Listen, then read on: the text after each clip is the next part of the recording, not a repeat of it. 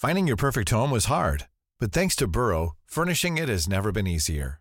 Burrow's easy to assemble modular sofas and sectionals are made from premium, durable materials, including stain and scratch resistant fabrics. So they're not just comfortable and stylish, they're built to last. Plus, every single Burrow order ships free right to your door. Right now, get 15% off your first order at burrow.com slash ACAST. That's 15% off at burrow.com slash ACAST. C'est le podcast montagne du Dauphiné libéré. Les interviews et les récits, les légendes de l'alpinisme, les champions de ski, le jour où tout a basculé, les grandes et les petites histoires, les exploits et les expéditions, mais aussi les drames, les sagas, les inventions et les pionniers. Voici Histoire d'en haut. Samedi 8 juillet, le grand public est invité à partir sur les traces des quelques 120 bouquetins marqués dans le parc. Pas moins de 22 circuits accompagnés seront proposés au départ de 9 refuges. Chargé de mission faune pour le parc de la Vanoise, Jérôme Cavaillès nous explique comment la Vanoise est devenue le principal vivier en France de l'espèce, avec une population avoisinant les 2000 bouquetins. Il y a 60 ans, elle était au bord de l'extinction. Un reportage d'Antoine Chandelier.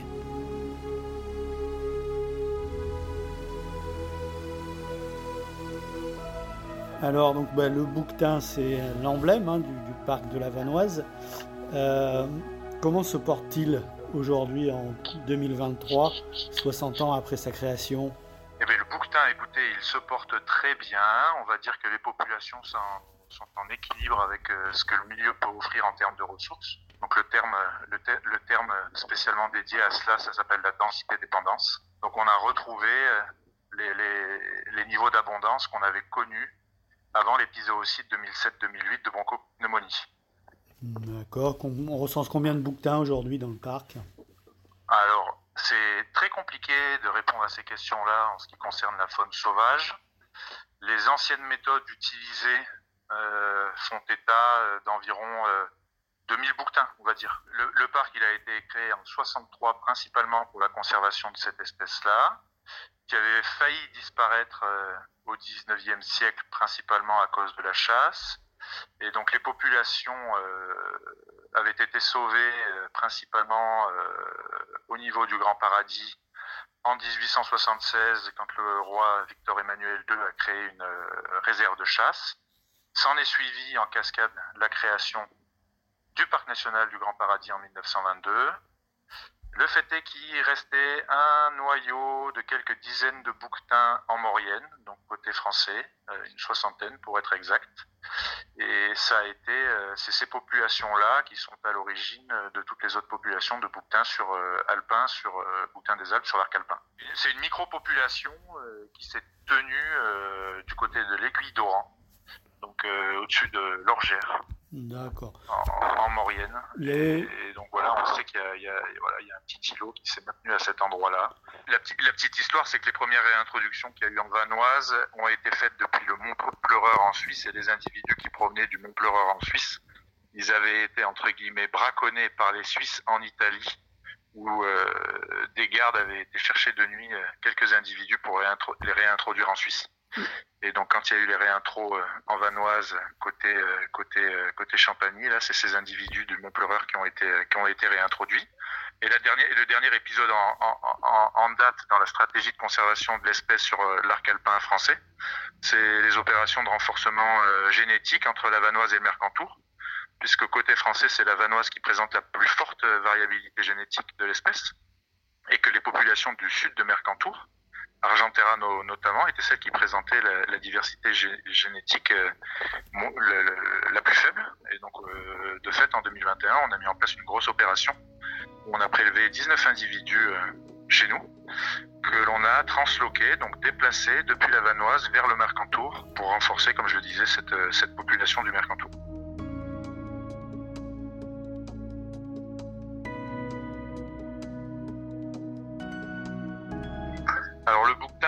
Son, histoire, c'est l'histoire d'un goulet d'étranglement génétique puisqu'il a fallu disparaître. Donc pour euh, revenir à un niveau d'abondance satisfaisant en termes de conservation, il a fallu prendre des individus dans, un endroit d'un endroit A et les transloquer, donc les déplacer vers un, en- un endroit B.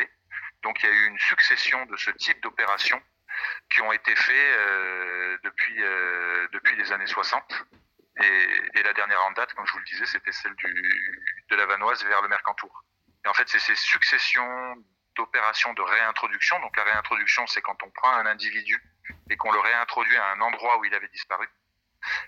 Et des opérations de renforcement. Donc c'est des individus qui sont déjà présents sur site, mais qui présentent une faible diversité génétique ou un faible niveau d'abondance. Et donc on reprend des individus d'un autre endroit pour les réinjecter dans cette, euh, sur, ces, sur ces zones où, il y a des carences en termes d'abondance ou de diversité génétique. Les deux, les deux établissements, Parc national du Grand Paradis et de la Vanoise, sont jumelés et leur collaboration repose principalement sur euh, l'espèce bouquetin, puisque effectivement euh, il y a euh, des déplacements d'individus entre et récurrents et permanents entre ces deux populations-là.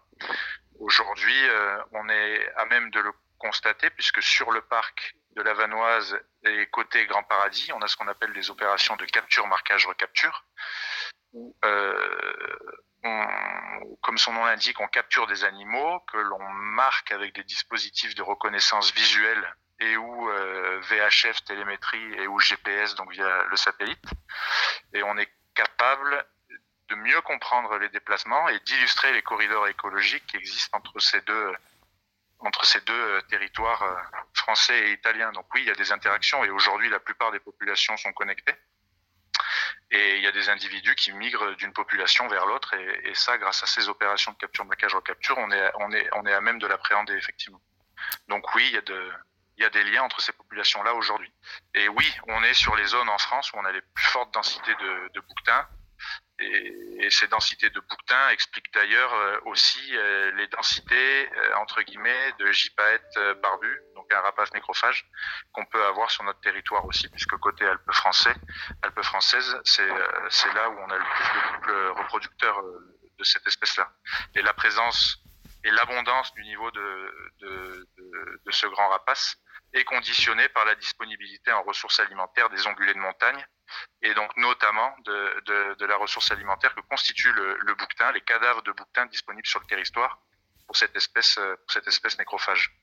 Donc oui, on est, euh, on est dans un écosystème euh, d'exception les populations d'animaux sauvages sont bien représentées en diversité et en abondance.